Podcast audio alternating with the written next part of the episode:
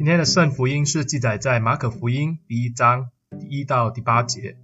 马可福音第一章第一到第八节这样说道：神的儿子耶稣基督福音的起头，正如先知以赛亚书上记着说：看哪，我要差遣我的使者在你的前面，预备道路。在旷野有人声喊着说：预备主的道，修直他的路。照这话，约翰来了，在旷野施洗。传悔改的洗礼，使罪得赦。犹太全地和耶路撒冷的人都出去到约翰那里，承认他们的罪，在约旦河里受他的洗。约翰穿骆驼毛的衣服，腰束皮带，吃的是蝗虫野蜜。他传道说：有一位在我以后来的，能力比我更大，我就是弯腰给他解鞋带也是不配的。我是用水给你们施洗。他却要用圣灵给你们施洗。今天的经文就读到这里。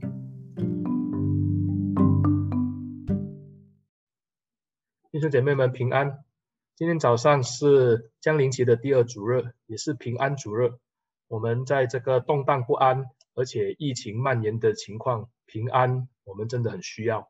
而且上主答应我们，他也应许我们，他要赐给我们是真正的平安。那个可以超越这个的环境，甚至呢，让我们可以在凡事上都能够依靠他的平安。所以今天早上呢，我们很感恩啊，今天的圣福音也选在了这个路加福啊马马可福音第一章第一到第八节啊，这个很重要啊。这个马可福音第一章第一到第八节呢，就把耶稣的身份再一次借着这个马可的手。而且呢，马可的记录就借着了当时犹太人相当敬重，而且把他当成是先知的这一个的施洗约翰，他怎么样去形容这一位将要来的救主？所以今天我们来看的这段经文呢，就是马可福音第一章第一到第八节这一段的经文，相信大家都很熟悉，而且马可。我们也知道，他写的这个的福音书的时候呢，他是第一本被写成的福音书，而且他针对的这个的对象呢，这个的读者呢，都是这一些的罗马人啊，所以呢，他都不拖泥带水，把耶稣真正的工作，他的习性呢，都非常的有效率，而且是很直接的把他的整个的样貌向这些的啊读者来呈现。所以今天当我们来看这个马可福音的时候呢，发现这段的经文也重新一次让我们在这一个将临期的时间呢，再一次的从这一个的角度去认识这位主耶稣。那马可福音一开始呢，他就说到呢，怎么样呢？他就说神的儿子耶稣基督福音的起头，神的儿子耶稣基督福音的起头这句话呢，我们就看到呢，它是由不同的这个的名词而组成的。神的儿子耶稣基督。福音的起头，这个也是一个的名词，所以把三个名词放在一起的时候呢，我们大概要去理解，就觉得很奇怪，因为一个单纯的句子，它必须有主词有受词，可是这个呢，却只有三个的名词，是为什么呢？很多人就想说，这个大概就是马可福音的啊这一个标题，或者它是书名啊。人家看的时候呢，第一个就是告告知我们，这是神的儿子。这是关于耶稣基督，这是福音的起头的一个记载。所以我们这样看的时候呢，我们就先来了解神的儿子。什么是神的儿子？谁是谁的儿子？很重要吗？背景有需要吗？其实是有的。在那一个时候呢，特别是犹太人，或者是当时的这个古时候呢，我相信现在也是这样哦。就是呢，今天呢，当我不认识你。但是呢，我可以借着一些我们大家共同熟悉的一些的背景、一些的资料呢，来认识你的话呢，这样恐怕我就可以更加的理解到底你是从哪里来，然后你的背景有什么东西是我可以知道的。所以有的时候呢，你比如说啊啊，你不认你你遇到一个人，比如说在你你在你在一个乡下遇到一个人啊，你不认识他啊，你就问他你叫什么名？首先是第一个，他就讲说哦。我就是啊，什么名什么名，我就小明哦，小明你好啊，小明你你父亲是谁啊？哦，我的父亲是大明哦，这样你这样哦，我认识你爸爸，所以你就大概可以从他的背景慢慢的去理解他的一些更多的资料。所以当马可写这个福音书的时候呢，他在前面列举这个三个的文啊，这个的名词呢，就是要很清楚的告诉我们，耶稣基督，神的儿子，福音的起头。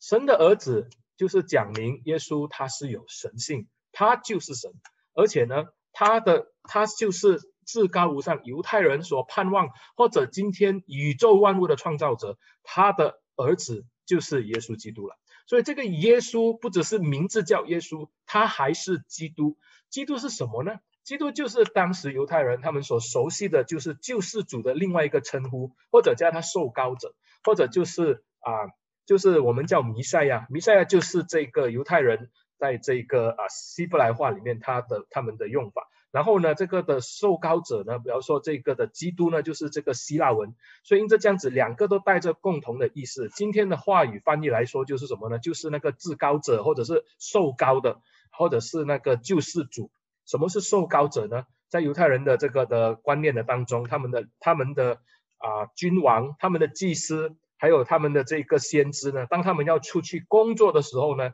他们是需要被膏。就是拿那个油来膏他们的头，预表着他们是那个被拣选，而且是很特别、分别为圣的，就是上帝的这个的使者。所以呢，他们是受膏有使命的，所以这个叫做基督。所以呢，这个就是上帝自己膏膏抹的一个的啊一个的儿子，而且是分别为圣归于上帝的。他来是要做什么呢？他来就是要作为这个基督来拯救。这个的世人，而且呢，这个的基督所拯救的世人，今天那叫做福音，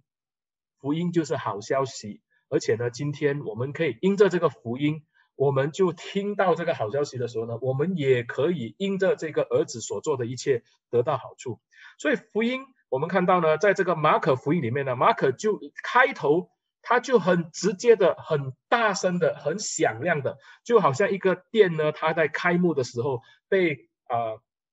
被做成一个大肆的宣传，就很直接的、很响亮，好像拿着一个大声公在你的耳朵说啊，就是这样子。他就说什么呢？他说：“耶稣基督，神的儿子，福音的起头。福音的起头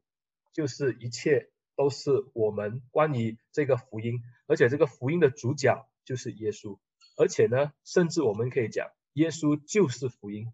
因此呢，我们就看到呢，这个就很清楚的把这个主角登场前，把他所有的身份先向世人来讲解。背景就告诉了我们，我们可以理解的一切。对于犹太人，或者对于当时罗马人，他们可能不认识耶稣，他们可能听没有听过耶稣，但他。听到上帝的时候，或者这个神的时候，他们就会知道，这个就是在讲说他们在敬拜着的那个上帝。因此呢，这个的身份呢，就给了他们一个的认知跟一个的方向。而且马可在这边也告诉了你们，接下来要讲的一切，这整本福音书里面要告诉我们关于的这个的事情，都是关于在耶稣基督，就是神的儿子，就是救世主，也就是福音本身了。所以我们有这样的理解的时候呢，他第一个呢，我们就知道他需要一些的介绍人啊。我们知道有一个人出来的时候，就是啊，比如说某某的这个的明星出道的时候啊，他如果是比较好运的话呢，他就可以一举成名啊。不过这样的机会呢，或者是这样的情况呢，是比较少有的啊。一般呢，他们都需要有一些的举荐人，比如说在影坛里面的大哥啦。或者有一些资深的这些导演呐、啊，或者当时里面有一些非常出名的人物呢，他们愿意的啊，怎么样呢？带着他出来介绍出去，然后呢，这样子的时候呢，大家就对他就讲说，哦，原来他是认识某某某某老师，他是某某某某的这个导演所推荐的人物，哇，这样他这这个人应该也不错，因为我认识这个老师，我知道。他在这个工作上非常的好，而且这样他推荐的话呢，我相信呢都有一定的品质。所以呢，我们都常常听一些很出名的人啊，他们就会怎么样呢？他们都会被这些的产品公司呢，就把他拿去做代言。代言为什么呢？因为他的名声很响亮，而且呢，他的这个的粉丝啊，他们的啊这些啊这些的拥戴者呢，他们的族群啊，他们的年龄啊，如果是这个年轻一代的，像这些年轻的品牌就会找这些的人，这些的明星去代言他们的这个产品，就让他们哦用他的手机，然后呢，你看到他用他的手机，因为你喜欢他，结果你也可能会买这个的手机，或者用他的口红，用这样的方式。所以在这个时候，马可呢，他就引用了谁呢？他就让这个施洗的约翰呢，成为了耶稣的一个的啊介绍人。我们也看到呢，这一个的介绍人呢，基本上他的身份不小，而且呢，他如果是我们可以认认识这个路加福音的话呢，他更是上帝在一早耶稣还没有出生，他就早已预备。而且我们今天的经文看到呢，不只是在他耶稣没有出生以前预备，甚至是什么呢？甚至呢是在几百年前，在那个时候，圣还在这个的旧约的时代，先知米以赛亚、先知马拉基都已经预言了关于这一位将要来的这个耶稣。他就讲说，在他来以前，将会有一位的使者，一个的先锋。这个的人呢，将会为他做开路的工作。所以，正如很多的这个故事呢，在这个主角登场之前呢，通常呢，他们都会出现一些的配角。这个呢，这个在耶稣出现以前呢，我们看到呢，这一个的配角是重担的这个的登场哦，啊，他的登场呢，真的是非常的华美，因为呢，对于当时的人来说，起码对这个斯啊这些犹太人。或者对这些当时有在接触犹太教的这些的这些的人哦，不管是外邦人还是啊犹太人，他们都一定的知道施洗约翰是谁。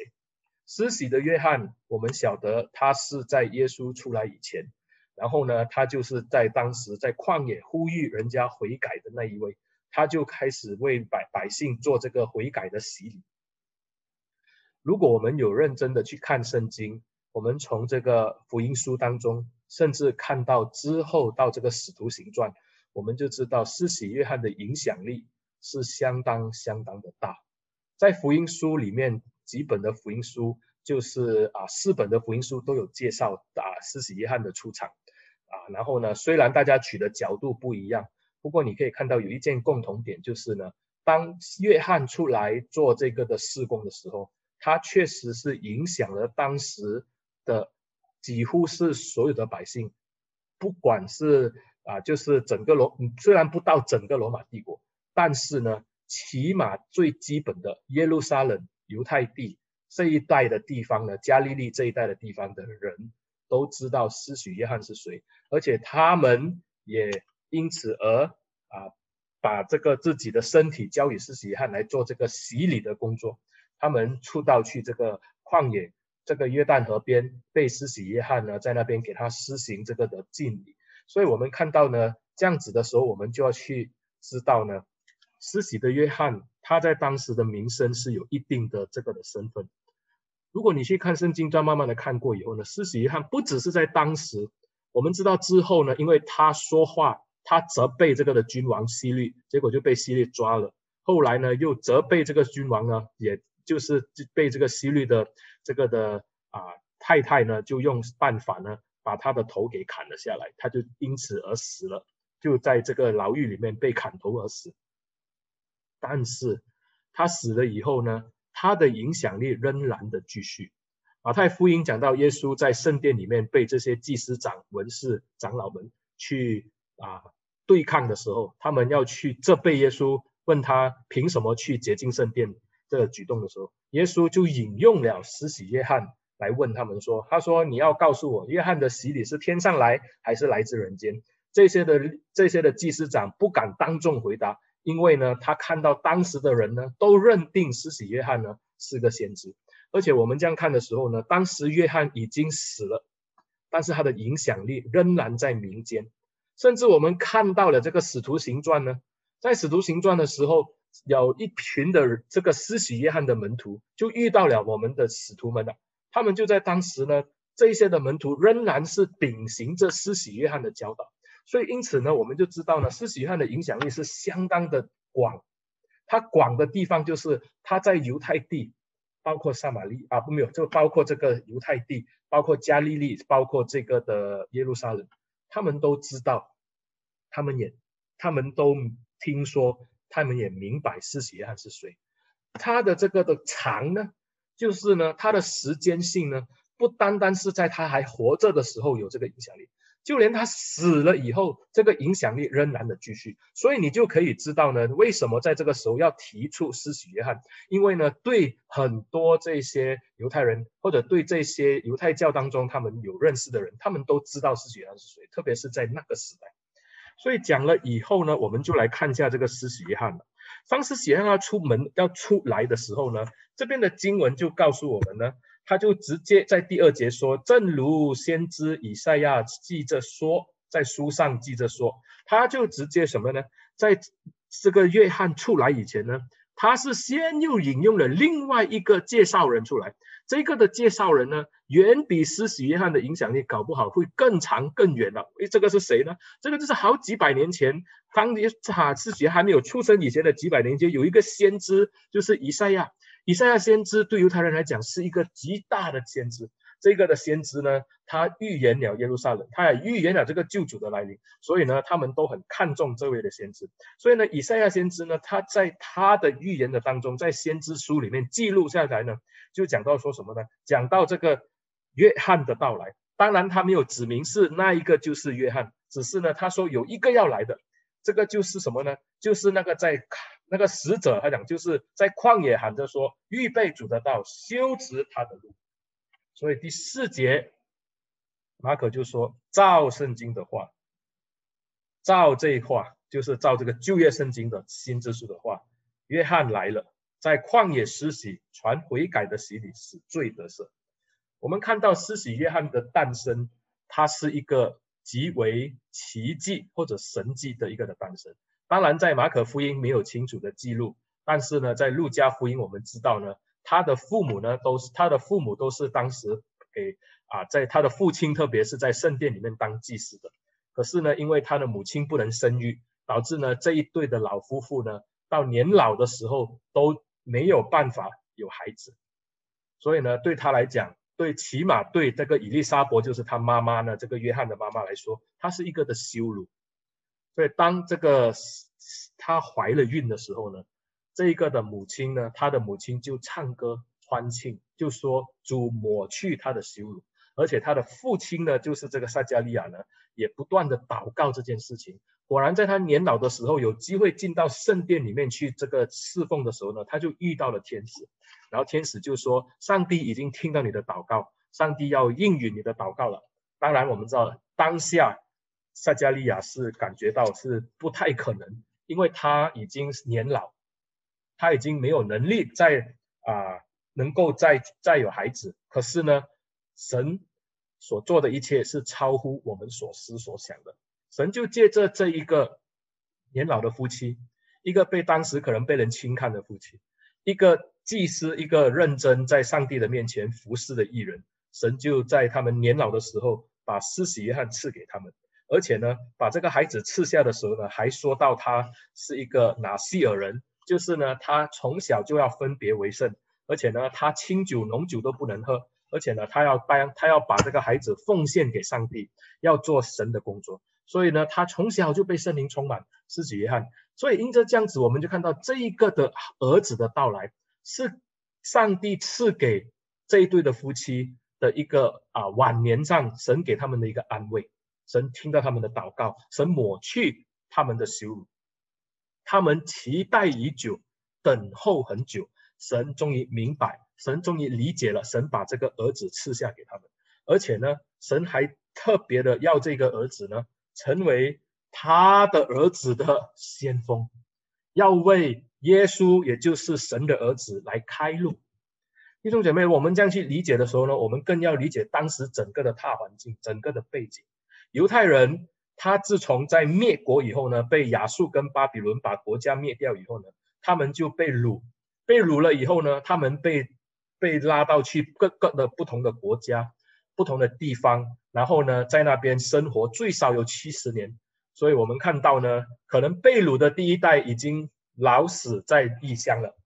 回来这些回到马也也以色列建国的，可能就是当时那些爱国家的和这些非常火热的人，他们就回来要建设这个国家，也是在七十年后。可是呢，在这个七十年后，在建国时，我们看到呢，上帝兴起了所罗巴伯，上帝也兴起了这个尼西米，上帝也兴起了这个以斯拉。接着这样子呢，神重新、重新的一次的设立这个的啊，让这个的圣道呢，就是这个的妥拉这这个的律法书呢，重新一次回到他的百姓当中。借着以斯拉，然后呢，我们也看到呢，神也借着尼希米，借着所罗巴伯建设和圣殿城墙全部弄好。可是我们看到以色列人虽然拥有了这一切，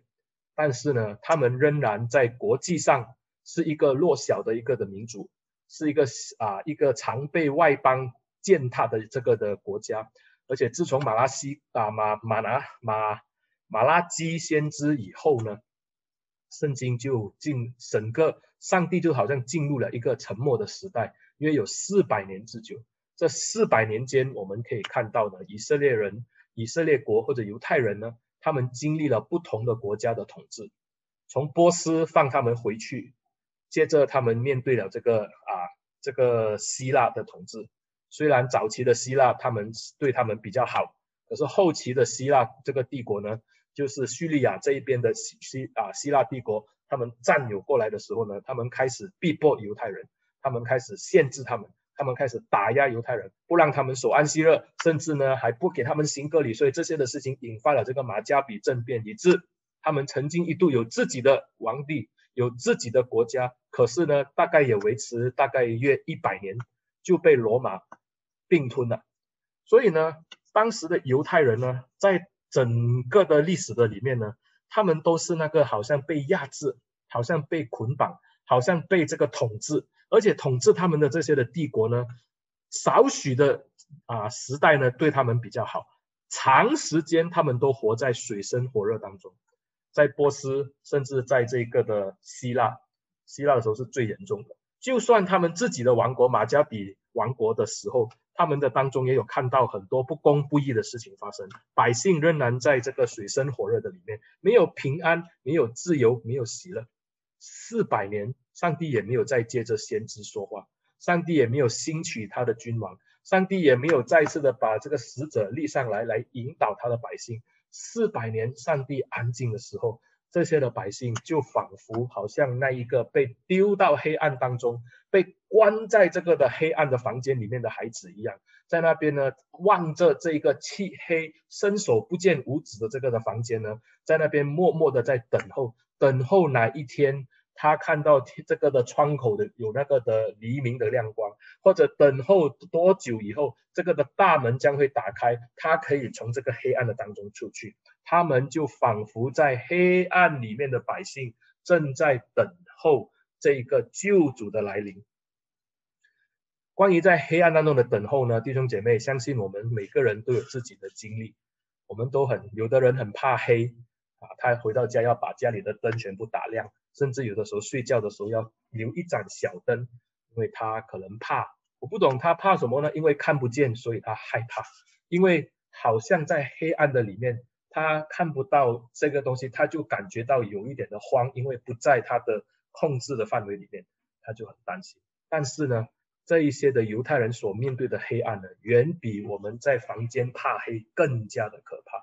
而且呢，是约有四百年的时间。他们都好像在等候，等候着上帝曾经借着先知所说的，要为他们赐下一个救主，这一个的救主要来拯救他们，要重新一次让他们昂起他们的胸膛，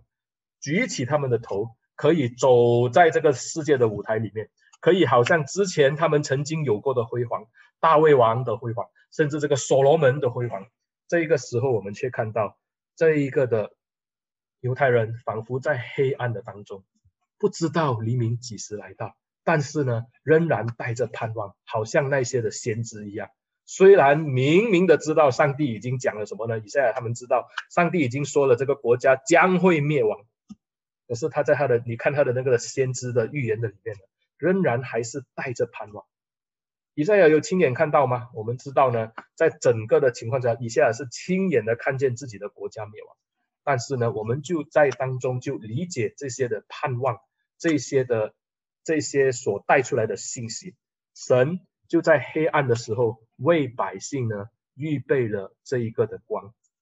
我在很久以前有机会到德国去哦，那个时候呢，我最记得第一趟我在德国的时候，我有一天的时间是自由行，然后呢，那个时候我就选择了呢，我自己要去这个慕尼黑，自己去走走，然后我就买了这个公车票，然后就到处去看看，然后有一个地方呢，我是相当有兴趣的。就是呢，在慕尼黑附近呢，有一个的集中营，就是犹太人的这个二战的时候被纳粹统治的时候呢，他们就在这个集中营关押这些犹太人的地方。所以我就趁机呢，在这个啊地图上面，我大概做了一个的啊行程哦，我想说大概去一个小时就可以结束啊，因为呢，就是看看一些历史的文件。哦，这个的，而且这个的营呢也不是很大，因为他们真正很大的，他们已经把它全部拆了，只剩下一小部分作为一个博物院来做展览用的。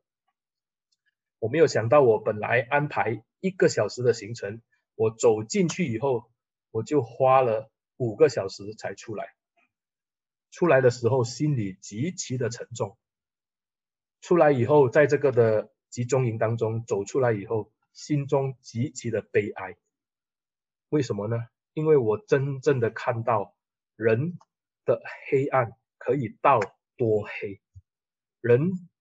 的罪可以到多深，一个人可以如何的把罪性发挥到极致，你就看到这一些的集中营里面他们的故事，他们所带领带出来的这些的记载跟记录，你看到那一些从。这些死尸口中拔出来的金牙，好像一座山那样高。你看到那一些啊，丢到那个焚化炉里面焚烧而不啊没有被烧去的这些的眼镜，也是一座山那么高。你可以看到这一些当时活生生的人，可以在这个的集中营当中，在这这一个纳粹统治下的几年里面，没有任何的希望。生不如死的生活，我还记得，就是当我去到这个的集中营，有一个的小房间，然后有小房间里面呢，它就有一个的小小的、很简陋的一个的一个的小桌子，上面放了一个自己用手那个铁丝网这样编织的十字架，然后我就看了那边呢，听说呢，这个的集中营我去的呢，它是关的不只是关犹太人，他还关很多政治犯，这些政治犯呢，包括当时呢。敢去责备这个希特勒，就是责备这个纳粹政府的这些的这些的啊、神父，还有这些的牧师，他们就被关在这个集中营里面，跟这些的这些的犹太人一样。所以呢，在里面的时候呢，他们向这个纳粹政府要求，甚至申请，甚至最后是恳求，最后呢，终于弄到了一个小小的一个的小的一个的圣台，他们自己做的，放了一个小十字架。每一天，这些的被抓的神父跟牧师就在当中带领着这些的囚犯们，这些被关押没有明天的囚犯们，在那边一天又一天的做祷告，一天又一天的在那个地方敬拜上帝。弟兄姐妹，你可以想象那个的情况吗？在黑暗的里面，在没有明天的盼望的情况之下，他们仍然是带着对上帝的等候。他们不知道纳粹会。投降，他们也不知道自己还能活多久，可是呢，他们仍然的是抱着一丝的盼望，而上帝呢，也在当时呢，给以色列人有一个这样的盼望。这个的盼望持续了大概几百年的时间，犹太人在等候，等候的时候呢，今天他们终于看到了，看到是什么呢？看到这个施洗的约翰的出现，施洗约翰的出现呢，就让他们清楚的看到上帝的预言，这个时候要实现了。先知以赛亚说什么呢？看啊，我要差遣我的使者在你的前面，预备道路。在旷野有人声喊着说：预备主的道，修直他的路。这是以赛亚书四十章三节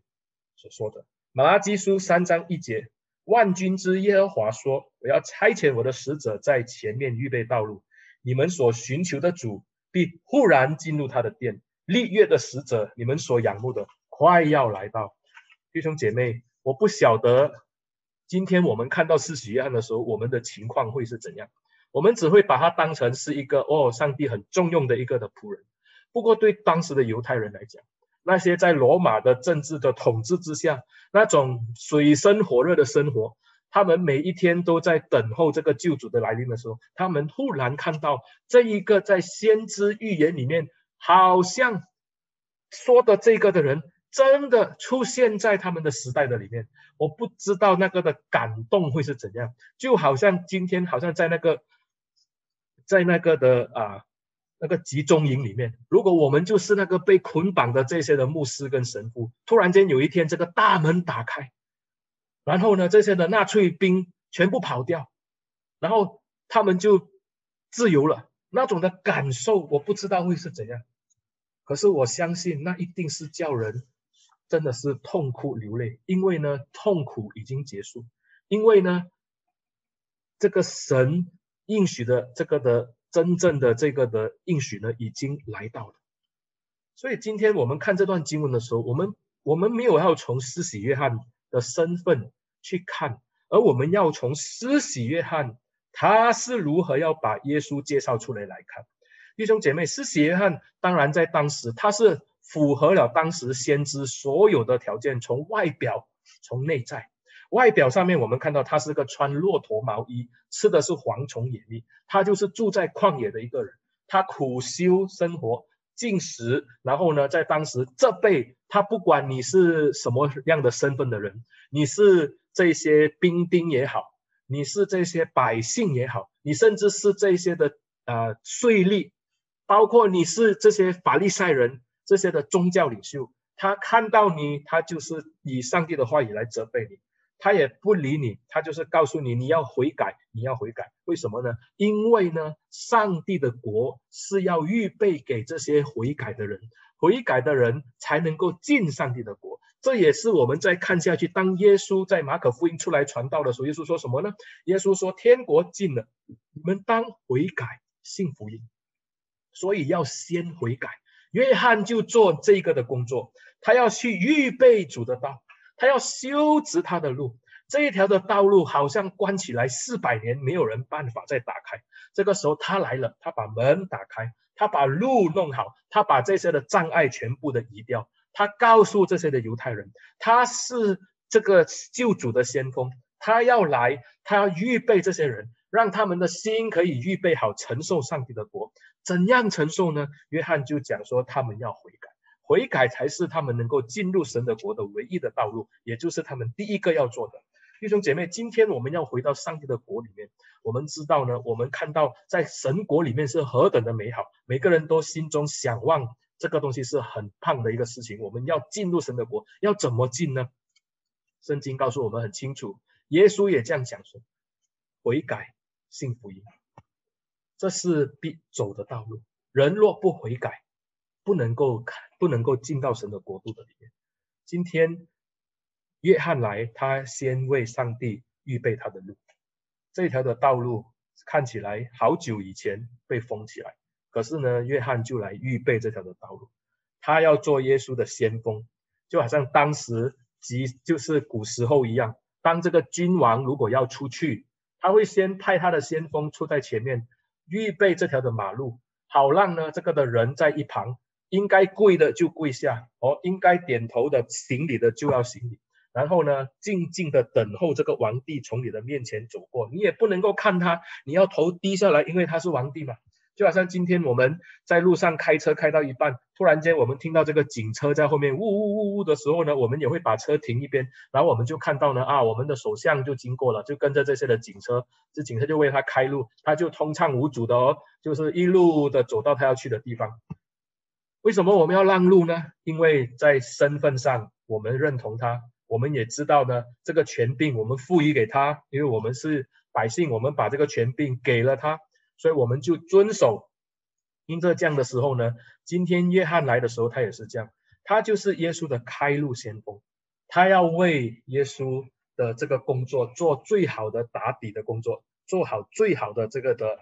道路的预备。就好像呢，今天呢，啊，你如果还没有结婚，这样你的父母又担心你的这个的成家立室的这个的情况呢，他通常会怎样呢？在古时候呢，他们就会找媒婆，这个媒婆呢就要给你打通这些的道路了啊，可能不是让你去谈恋爱哦，早期都没有在谈恋爱哦，就是他要去打听哪一个家里面哦，哪一个小姐还没有出嫁，或者哪一个哪一个先生还是单身。他就打听打听打听以后呢，啊，他就想办法，他就去接触这个的家庭，然后跟他们谈了。哎呀，他几岁？你几岁？哦，我这边有一个人哦，几岁几岁，做什么工哦，样子怎样啊？你们有兴趣吗？啊，可以的时候，他就开始预备你们两个人见面。所以这个媒婆呢，就要安排相亲，然后父母呢，就要怎么样呢？预备好这个的孩子。所以这个媒婆就好像那个打通这个道路的人，好让两个人坐在一起的时候呢。啊，他们可以彼此的看到对方，然后呢，再看看要不要继续下去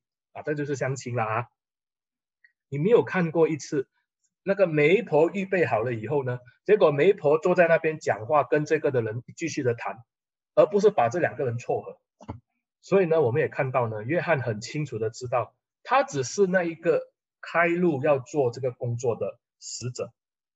他并没有要做那个的主角。他也很清楚的明白，所以呢，就算当时的约翰，他的影响力是相当的大。我们刚才也看过，就是他的影响力是很大的影响力。大是什么呢？就是很广阔，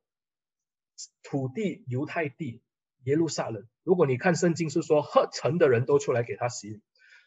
不知道有多少人，不过起码是蛮多人出来给他洗礼。而耶路撒冷普遍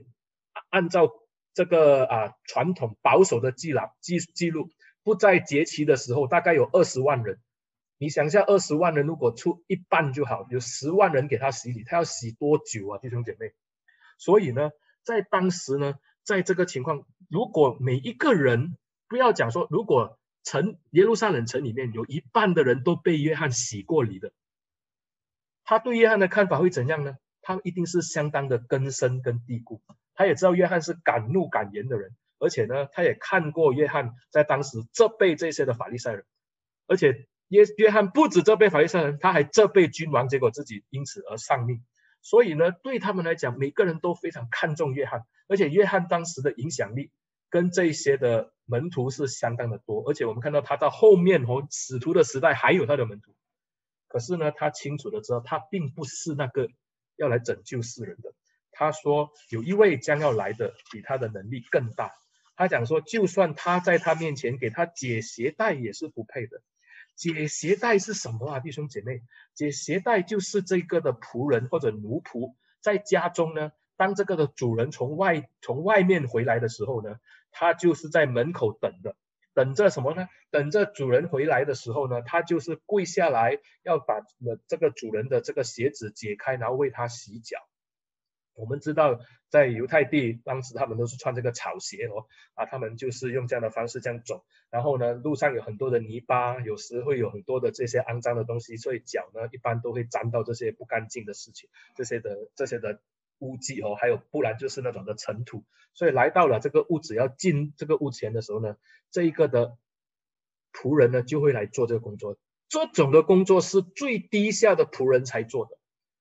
约翰讲说：“这个比我以后来的能力比我还大，我弯腰给他解鞋带也是不配的。”约翰的能力大吗？他很大，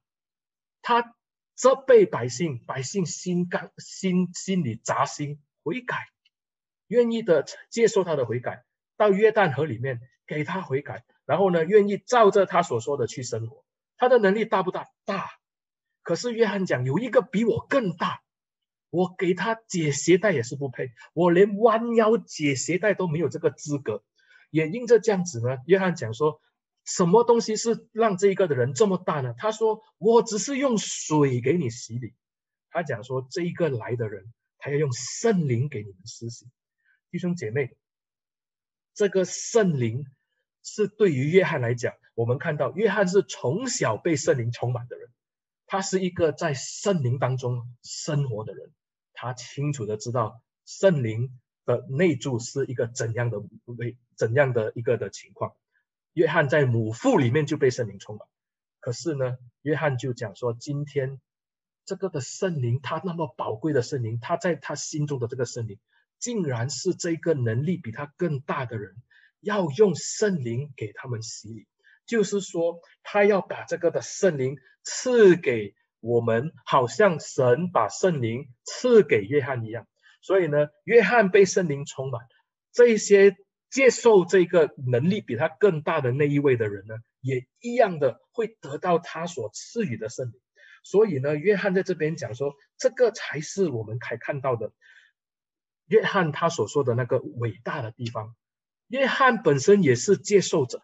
他是那个承受上帝赐予圣灵的那一位。他在从小到大，他经历了圣灵的大能，经历了圣灵的内住的那种满足。可是呢，他竟然看到呢，神派他的儿子来的时候，竟然会把圣灵也好像他一样，会赐给这些愿意悔改的人。今天不再只是约翰一个人独有了。今天只要你愿意的悔改，你愿意的进到这个的国度的里面，你愿意的去到这个人的面前呢，他也愿意把圣灵赐给你。他是谁呢？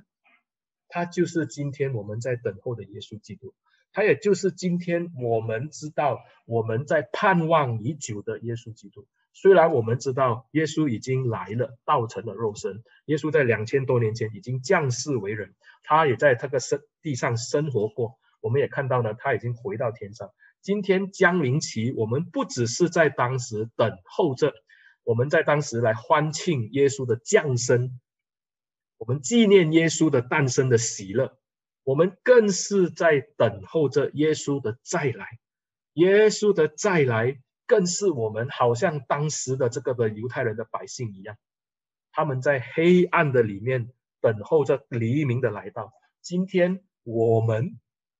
在我们的生活的困苦当中，我们在罪恶的捆绑的里面，我们看到呢这个世界上的不公不义的事情发生的时候，我们心里难过。然后呢，我们仿佛好像那个没有明天的人一样。我们看到这个世界上的罪恶是越来越多的时候，我们无能为力。我们好像这些的人在黑暗的当中，继续的盼望着那个黎明的光几时来到。弟兄姐妹，约翰说，这一位将要来的，他会来，而且他已经来了，他还赐下了圣灵给我们，让我们这些不配的人，他怎么样呢？他一样的跟他能够领受这一个福音，领受这个圣灵。所以弟兄姐妹。今天是平安的主日。什么是真正的平安呢？真正的平安不是今天一切都按着你的旨意，今天都顺你的意，好像我们华人在新年常说万事如意这个样子，不是如你的意，而是今天呢，一切的事情按照上帝的旨意呢来执行，而我们这些人呢，刚好。就是朝着上帝给我们的方向走着去，我们没有偏离，我们没有往后，我们正好就是跟随着上帝赐给我们他的旨意的路上，跟他一起的进行。要怎么进行这个的旨意呢？原来本来我们都是那个转弯的人，我们都是那个后退的人，我们都是那个走错路的人，如羊走迷的人。今天约翰来，他指责。指责以后呢，告诉我们这些人要悔改。悔改是什么呢？就是把身体转回去，就是回到正途，走到正路上。然后呢，我们继续的走下去，继续的走下去。我们也看到呢，神就差派了圣灵来与我们一起，这个圣灵就引导我们走正路。所以呢，最终呢，要让我们回到神的怀抱的里面，走到这个真正的这个的平安的当中。什么是真正的平安呢？真正的平安就是我们重新与神和好。真正的平安就是与上帝修复这个完美的关系，走在他给我们的道路上。这个真正的平安临到的时候呢，我们不止与神和好，我们还借着这个上帝给我们和好的这个的这个的福音，可以去服侍他人。也让他人与神和好，大家共同的走在这一条上帝旨意的道路当中，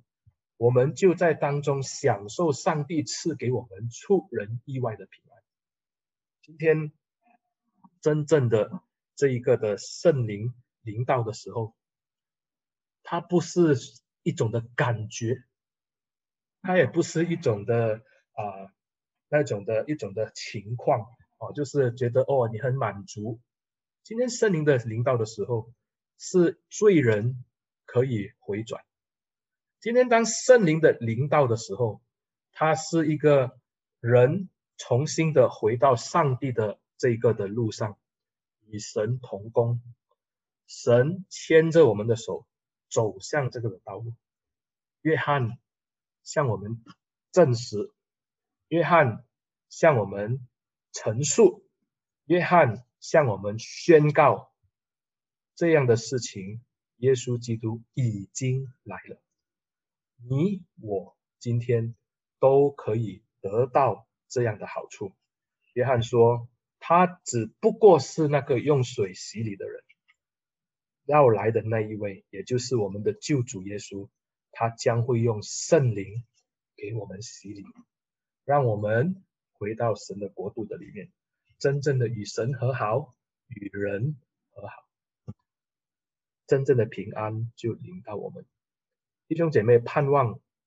第二个主日将临期，我们有的是上帝赐给我们那属天的真平安。就好像耶稣要离开世界的时候，跟门徒讲的：“我赐给你们的是真正的平安。这个平安不是世人所赐的，这个平安是耶稣基督所赐的。我们的耶稣就要来了，我们等候，我们仰望，在黑暗的里面，我们已经看到黎明的光越来越亮。今天将临期，我们点起第二根蜡烛的时候，我们就知道这是我们的盼望。”亮光越来越亮，我们一起低头祷告。主啊，感谢你把平安赐给我们。今天，当我们领受这无比的美好，这一个千真万确的这一个的事实的时候，主啊，求你也给我们一颗等候的心。